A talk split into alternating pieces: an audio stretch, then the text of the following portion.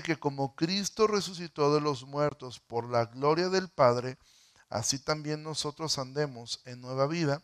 Entonces, ¿qué es lo que, eh, lo que busca el bautismo? ¿Sí?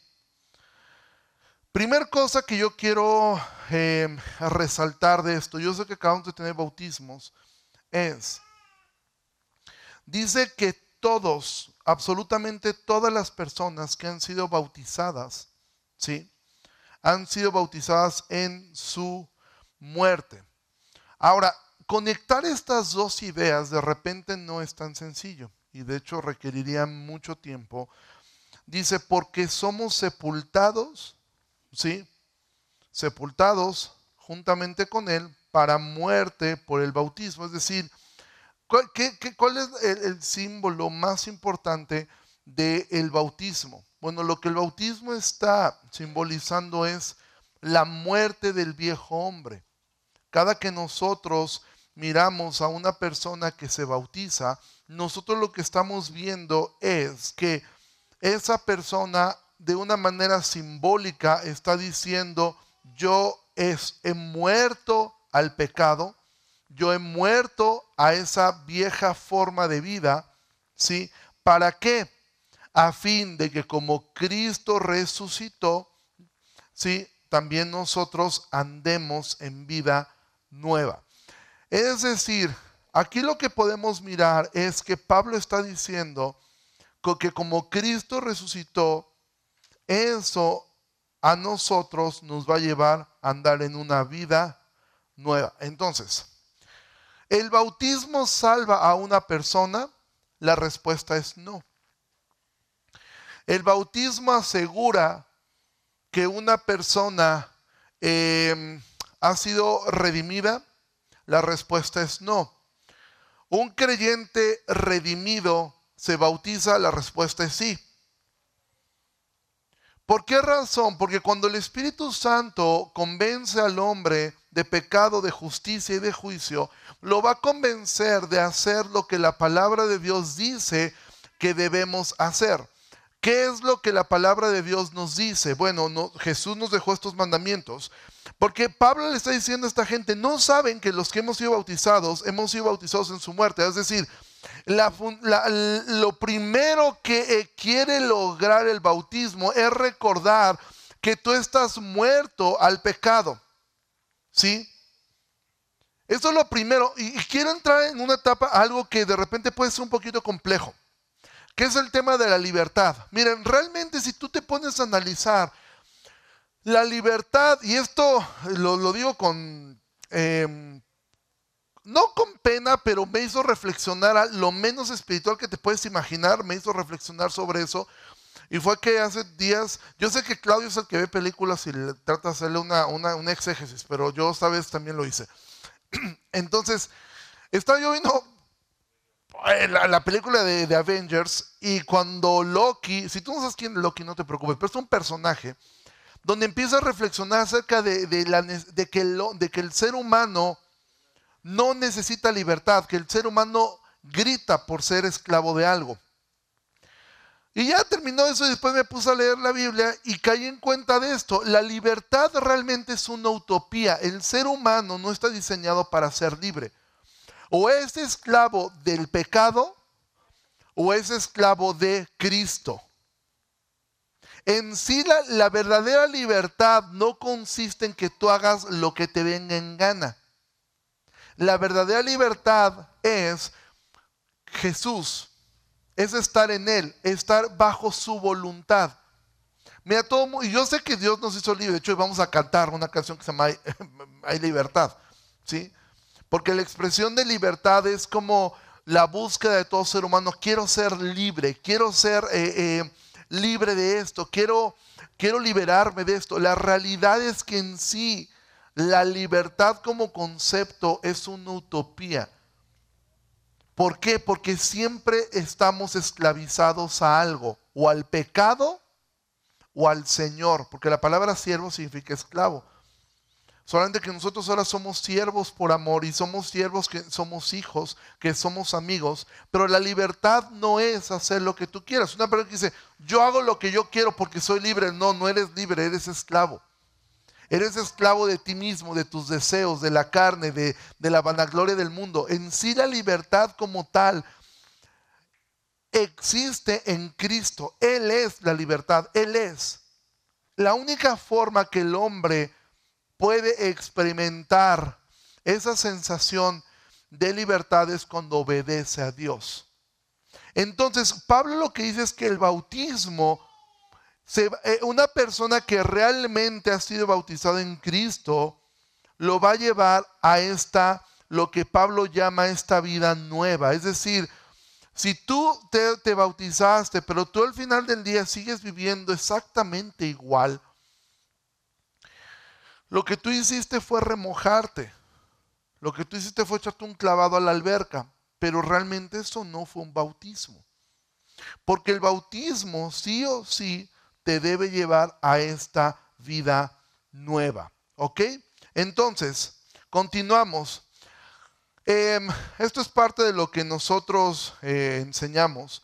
Creemos que el bautismo cristiano es la inmersión en agua de un creyente en el nombre del Padre y del Hijo y del Espíritu Santo para manifestar en un emblema solemne y hermoso nuestra fe en el Salvador crucificado, sepultado y resucitado, cuyo efecto es nuestra muerte al pecado y resurrección a nueva vida. Mira, hay personas, y de hecho hay, miren, los cristianos, hay una canción muy, muy linda de Marcos Vidal,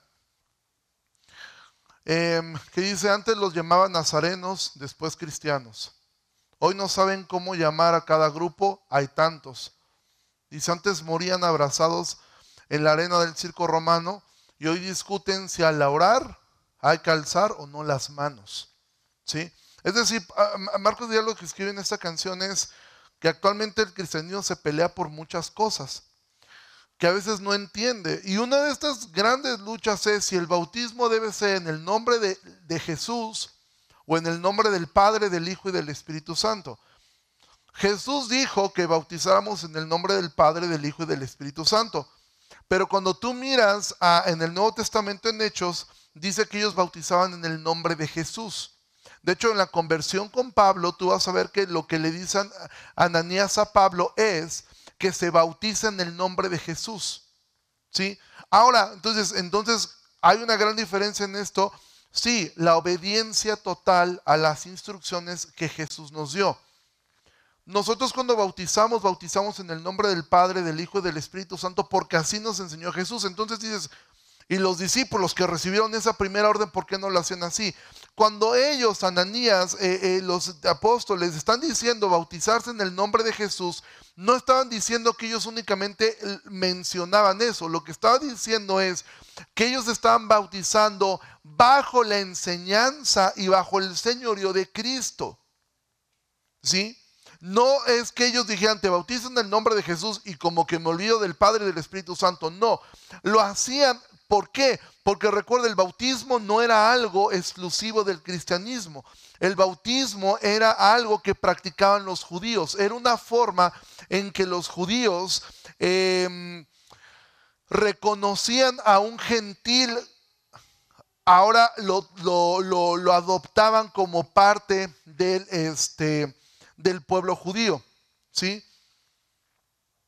Entonces, el bautismo es en el nombre de Jesús en el sentido de que lo hacemos bajo el señorío de Cristo, pero la forma que debemos bautizar debe ser en el nombre del Padre, del Hijo del Espíritu Santo.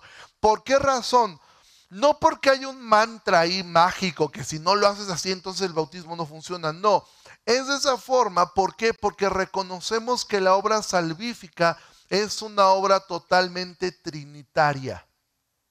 El Padre fue quien decretó, el Hijo es quien ejecutó y el Espíritu Santo es quien convence al hombre. Entonces, ¿el Espíritu Santo fue crucificado? No. ¿El Padre fue crucificado? No. ¿El Espíritu Santo murió? No. ¿El Padre murió? No. ¿Cristo murió? Sí, en la cruz. ¿Sí? Entonces, esa es la razón por la cual nosotros lo hacemos de esta manera y la forma, es la razón por la cual nosotros defendemos esto. Ahora, pasamos a la cena del Señor. Dice Corintios, así pues, todas las veces que coman de este pan y beban de esta copa, la muerte del Señor anuncian hasta que Él venga. Entonces, la cena del Señor es, ¿qué, creemos nosotros los miembros de la iglesia? Por el uso sagrado del pan y del vino, conmemoran juntos el amor de Cristo hasta su muerte, precedido siempre por un solemne autoexamen. Mira, tomar la cena del Señor es algo hermoso, es algo precioso, pero es algo peligroso, según el mismo autor eh, de Corintios, Pablo. Y ahorita vamos a ver por qué. Calvino decía respecto a los sacramentos, él decía, los sacramentos conllevan las más claras promesas. Y ellos tienen esta característica por sobre y más allá de la palabra, porque ellos representan para nosotros como una pintura en una imagen de la vida. Es decir, lo que Calvino decía es que la hermosura de los sacramentos, del bautismo, de la cena del Señor, es que a diferencia de la, de, la escritura, que evidentemente es, eh, es por sobre esto, pero lo que hacen es que te están mostrando una pintura, tú estás viendo algo gráfico, tú estás viendo, al momento que una persona es bautizada, tú estás viendo de manera gráfica esa muerte y esa resurrección. Estás viendo como una pequeña parábola de lo que el Señor hizo y de lo que será nuestra vida. Porque todos nosotros, a menos que el Señor regrese antes, todos nosotros vamos a morir.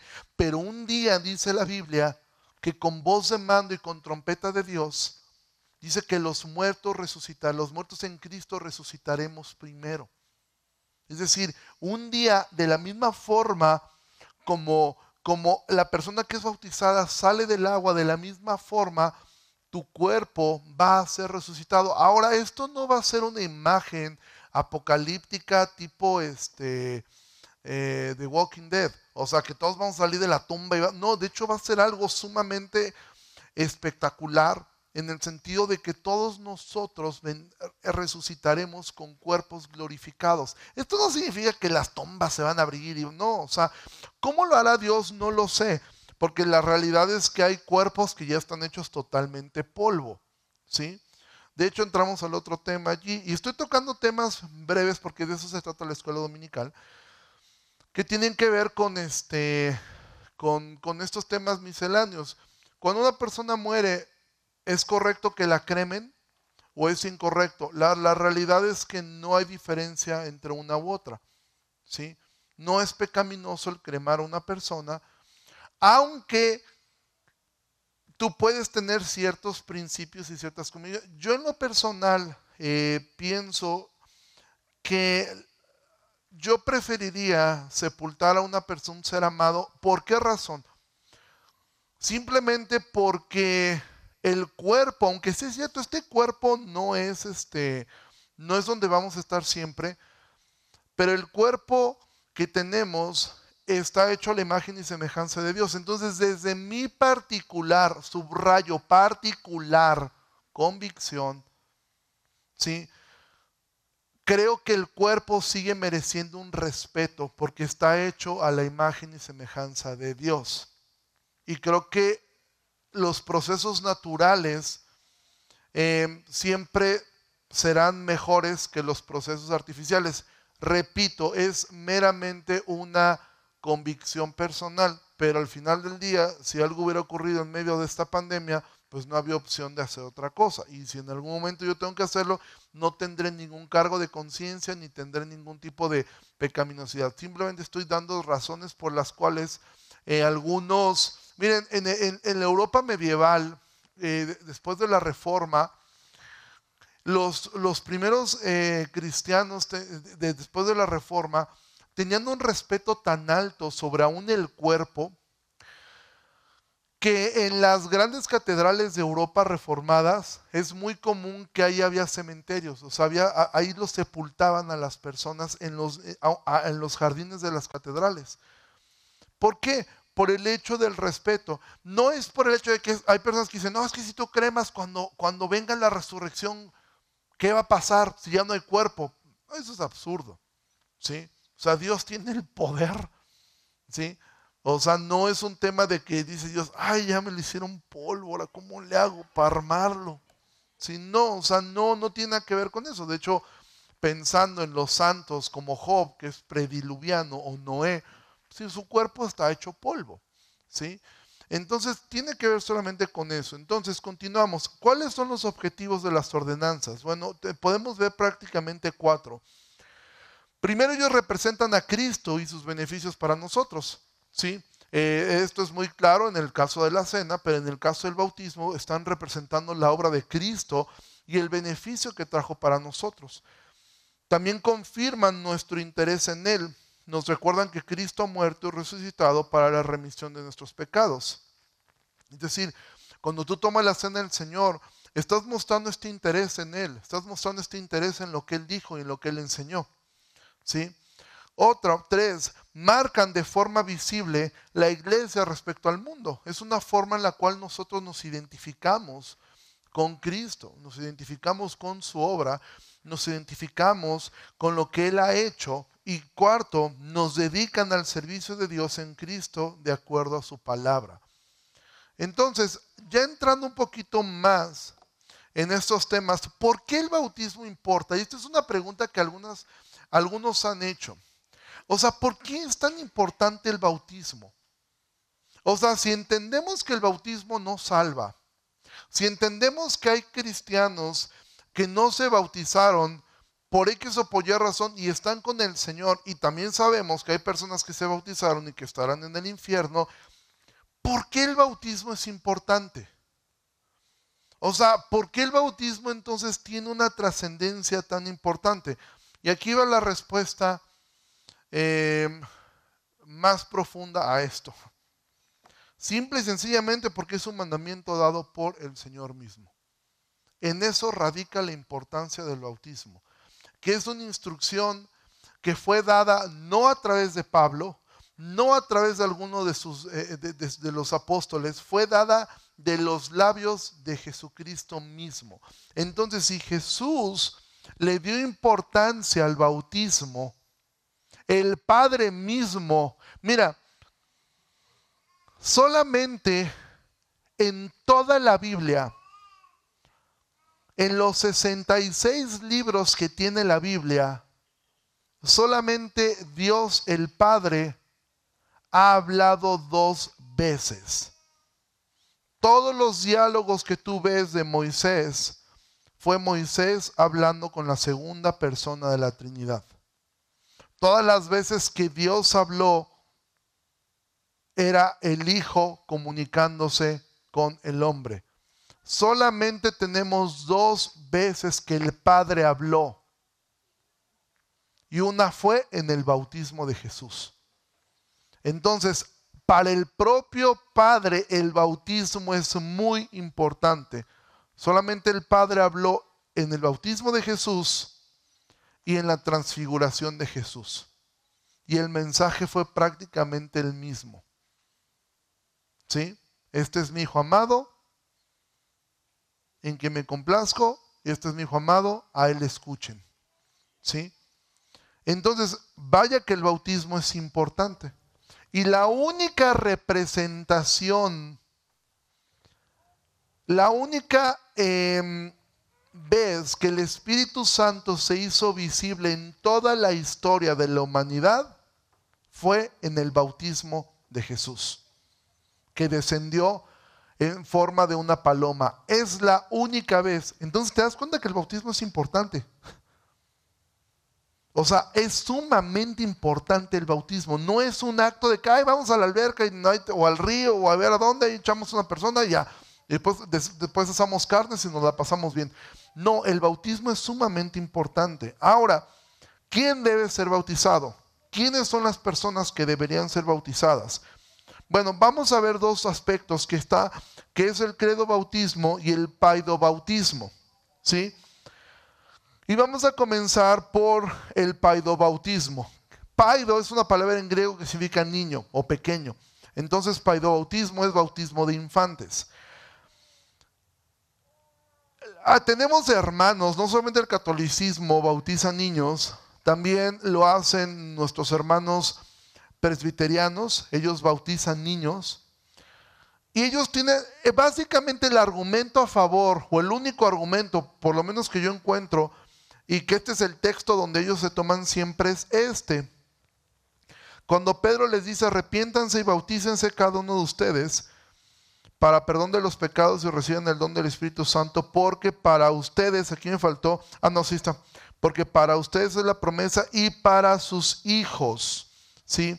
Em, y para sus hijos y para todos los que estén lejos, por cuantos, para cuantos el Señor, nuestro Dios llamar. Entonces, el argumento de ellos es este, que ellos dicen, Pedro dijo que el, que el bautismo es una promesa también para los hijos. Entonces, eh, nuestros hermanos paidobautistas, ellos lo que creen es que todo, toda familia hay una promesa, ¿sí?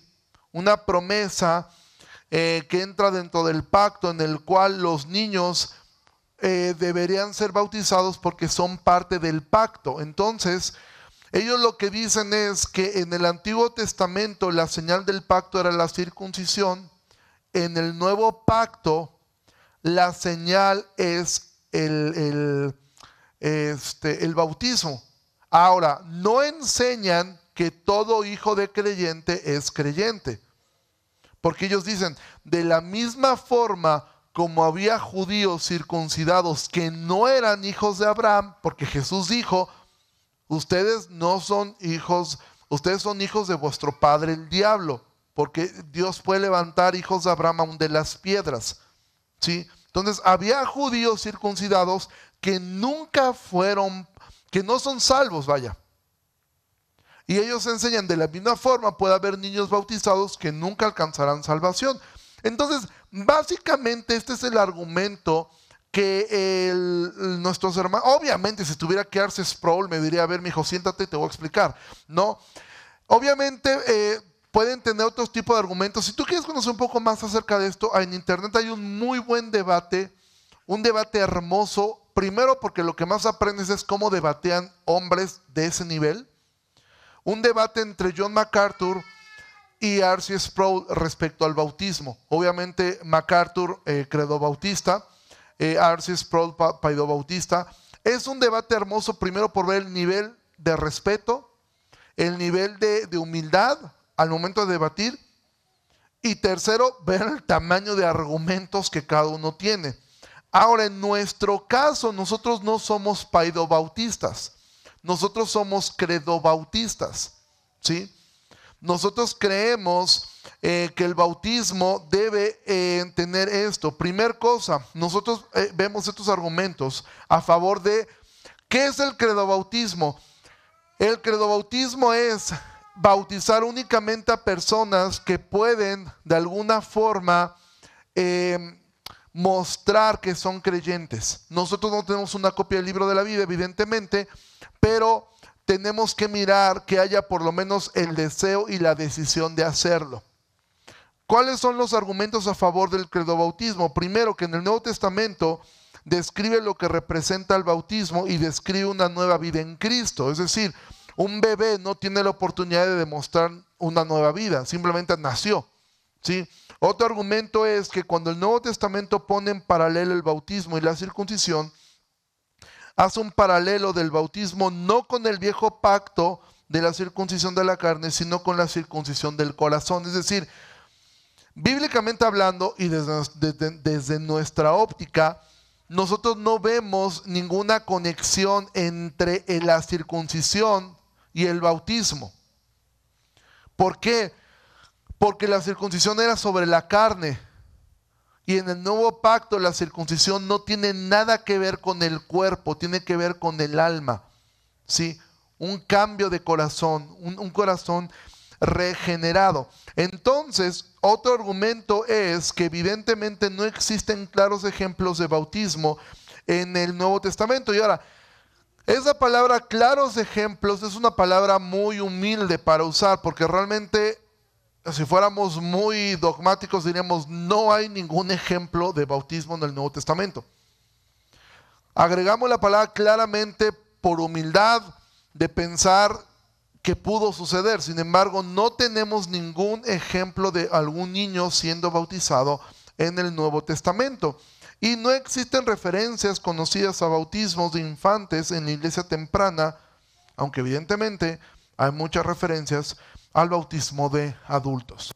Entonces, esas son las razones por las cuales nosotros como iglesia nos consideramos una iglesia credo bautista. ¿Por qué razón? Porque no vemos de entrada en la Biblia ningún ejemplo, no vemos ninguna conexión entre la circuncisión del, Nuevo Testamento, del Antiguo Testamento con la del Nuevo.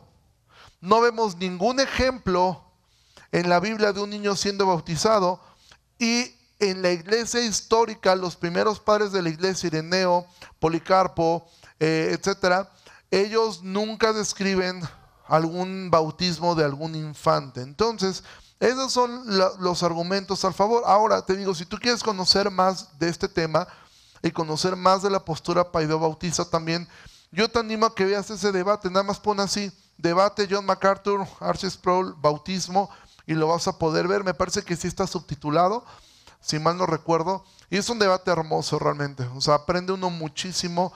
Yo creo que lo que más uno aprende de eso es ver la humildad y el respeto con el que se debe Em, debatir eh, distintas opiniones. ¿Ok? Ahora, ¿qué es la cena del Señor? Ya nos vamos un poquito más rápido.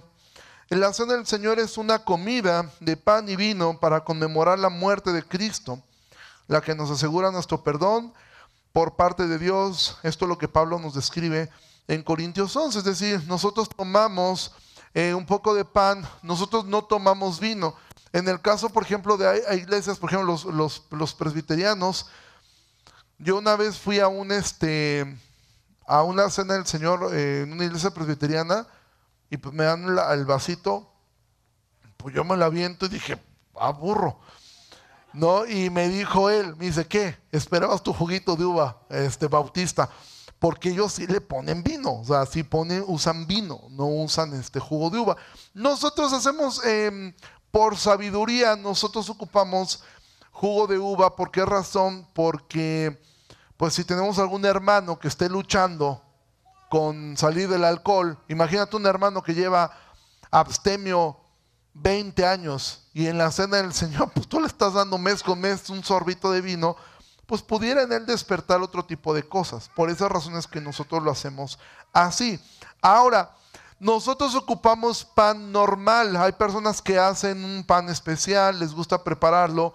Y yo lo que creo es que debe haber un respeto en ello. No tiene nada de malo el hacer la cena del Señor con, con galletitas, Marías, perdón, Marías, no, perdón, galletitas saladas. Em, no tiene nada de pecaminoso hacerlo así.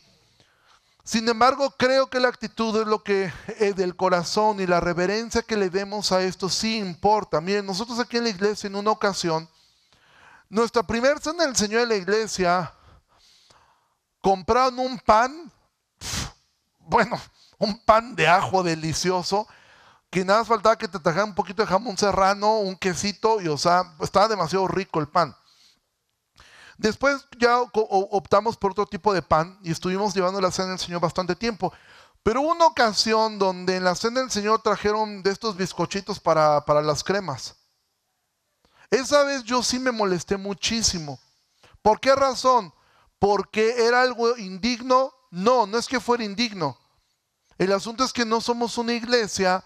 Yo le pregunté a la persona que le tocó traer este, eso y le dije, ¿y ahora por qué pasamos de comprar pan? Ah, lo que pasa es que se me olvidó y pasé al Oxxo antes de venir acá. O sea, eso sí muestra una parte de me vale. Si nosotros fuéramos una iglesia que estuviera en la punta del cerro, donde tuviéramos, eh, todos nosotros estuviéramos en una condición económica eh, muy precaria, adelante. Y eso sería más que suficiente para tomar la cena del Señor, pero no es nuestro contexto. ¿Sí?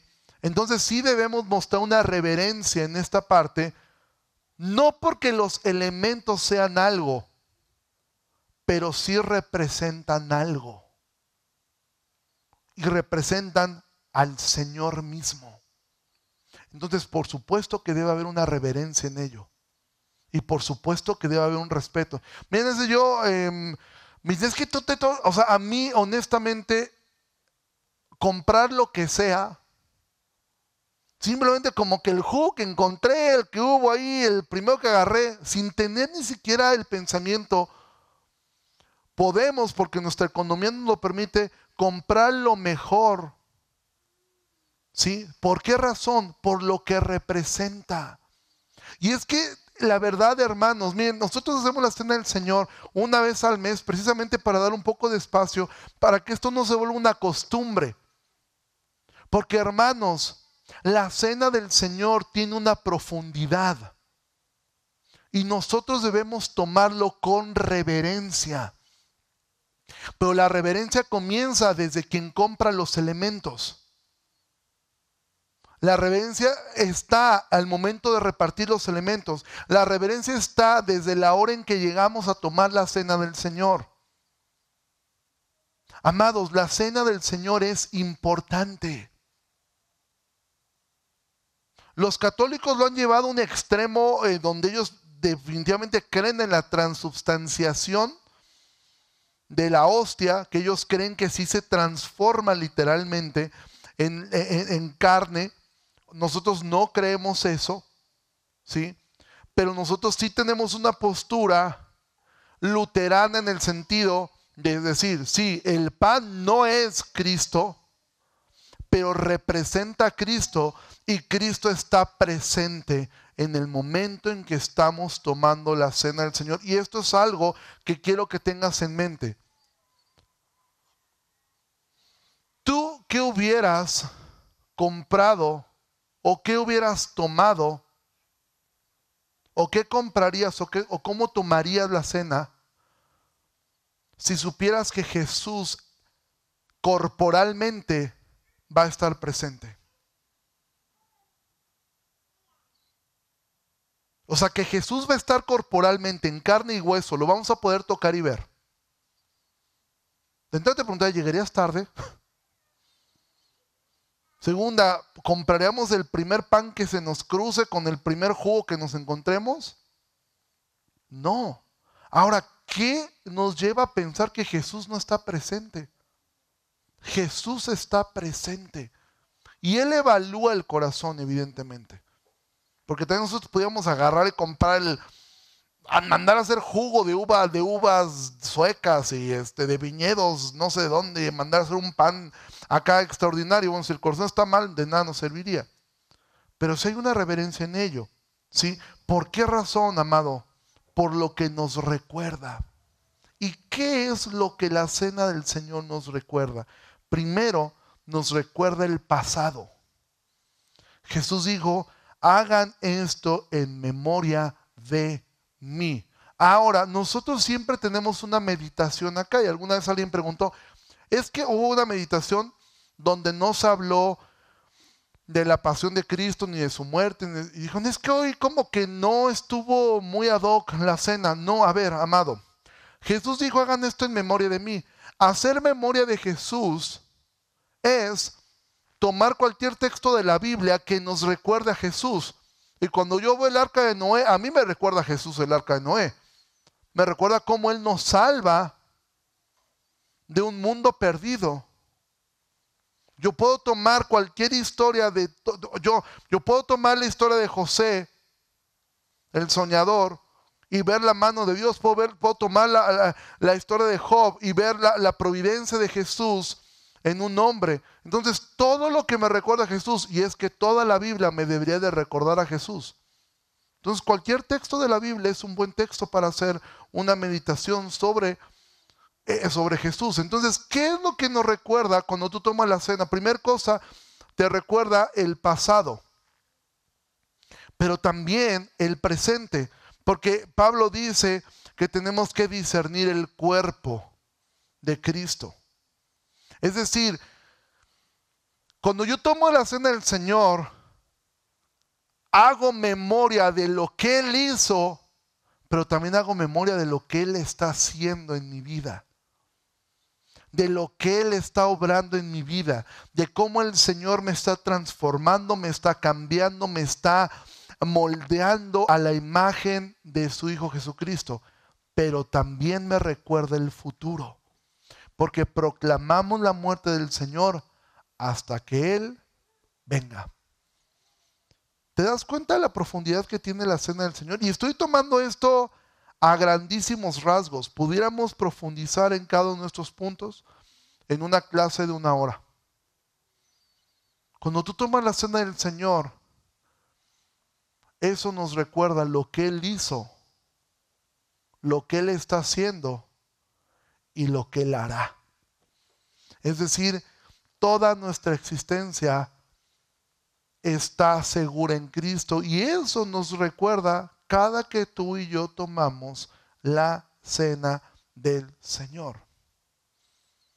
Nos está recordando lo que Él es, ¿Sí? Ahora, ¿qué logra la cena del Señor? Bueno, es una oportunidad regular para el autoexamen, para poder mirar cómo está nuestra vida, pero no para sentir una condenación. Miren, de repente me ha tocado ver personas que no toman la cena del Señor y cuando les pregunto, oye, ¿por qué no la tomaste? No, la verdad es que han dado mal esta semana. ¿Y quién te dijo que tus obras son las que te hacen digno de tomar? O sea, si todos fuéramos honestos, pues ninguno tomamos la senda nunca.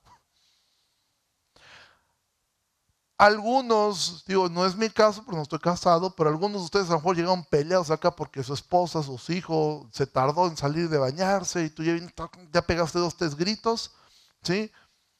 Y ya vienes aquí a tomar la cena. Pues no la deberías de tomar entonces. Y de verdad hay personas que no la toman por eso. No es alguna persona, no en esta iglesia, en otra. Y es que me peleé muy feo con mi esposo. Le dije, bueno, pues que eso es cada, ocho días. cada ocho días es la misma bronca, ¿no? O sea, nunca tomaría la cena del Señor. Pero sí es bueno hacer un autoexamen.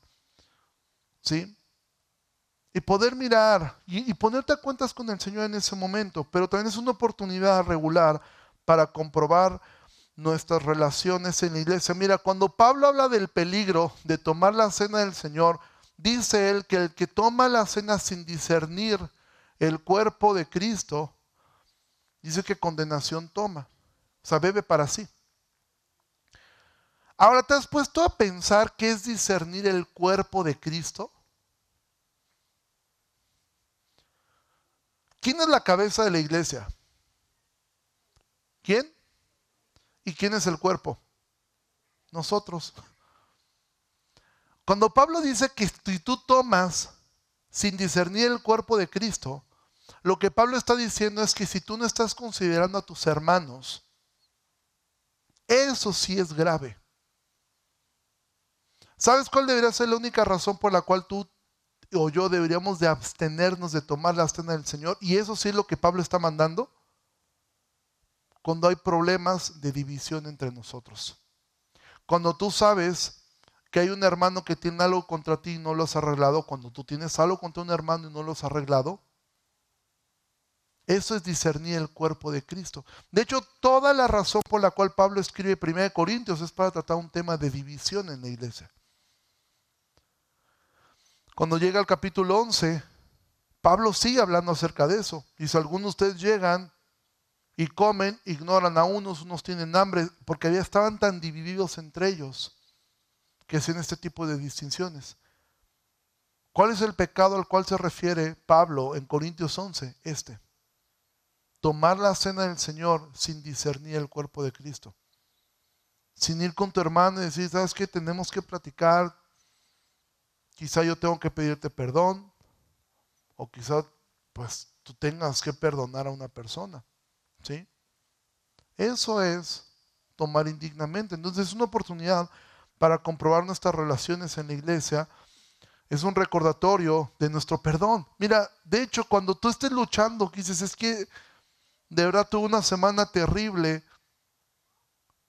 ponte a cuentas con Dios y con más razón toma la cena del Señor, porque la cena del Señor lo que te recuerda es eso, que Cristo murió por tus pecados O sea, es cuando más deberías de tomar la cena del Señor diciendo yo no soy digno. Y que hayas tenido una, una, semana pesada te deja muy en claro cuán indigno eres del sacrificio de Cristo y con más razón deberías de tomarlo porque te está recordando cuán indigno eres, pero cuán amado eres.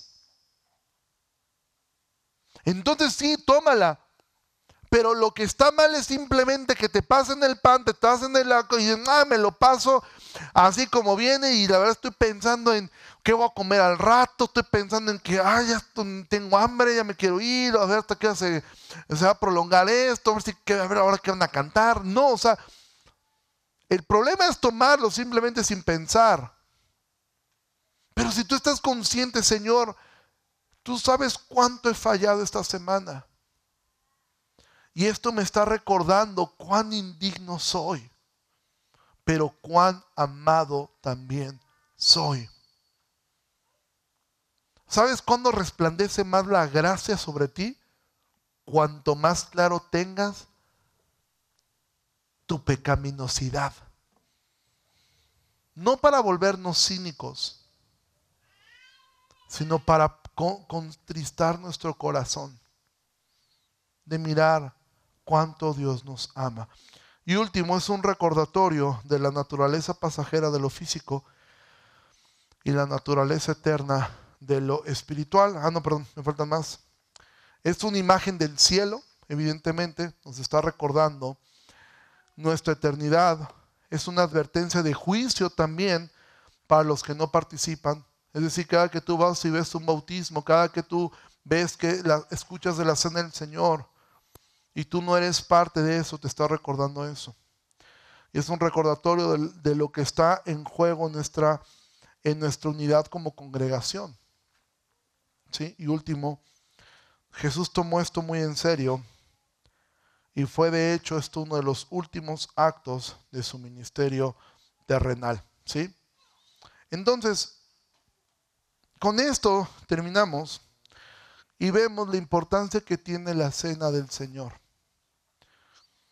La próxima semana que tendremos Santa Cena, yo te animo, recuerda esto y tomémosla con esta reverencia que merece y que el Señor pues nos siga ayudando a poder mirar. Nada me faltó un punto respecto al bautismo.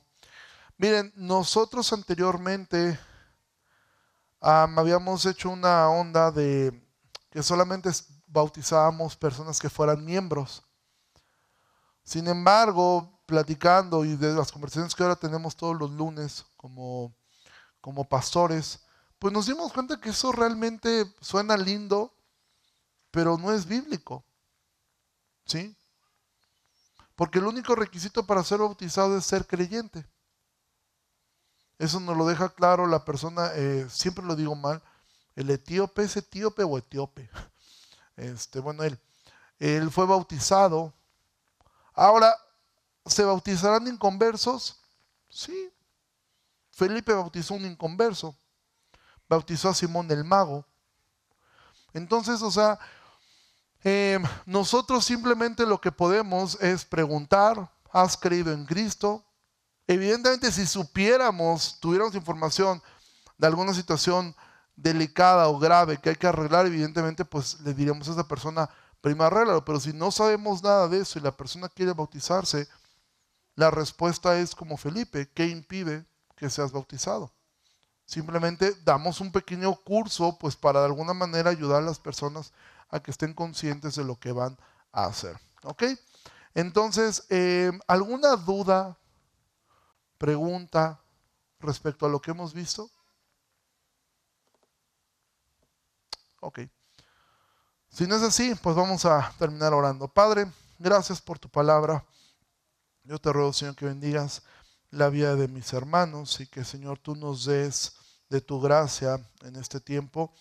Ahora, Señor, que más tarde vamos a escuchar eh, tu palabra a través de la vida de, nuestro pastor Armando. Yo te ruego, Señor, que lo, que lo uses y, Señor, que nos des gracia para que cada que tomemos... Em, esta cena y cada que sepamos que alguien se va a bautizar, Señor. Nosotros recordemos la importancia que esto tiene. Te pedimos todo esto en el nombre de Jesús. Amén.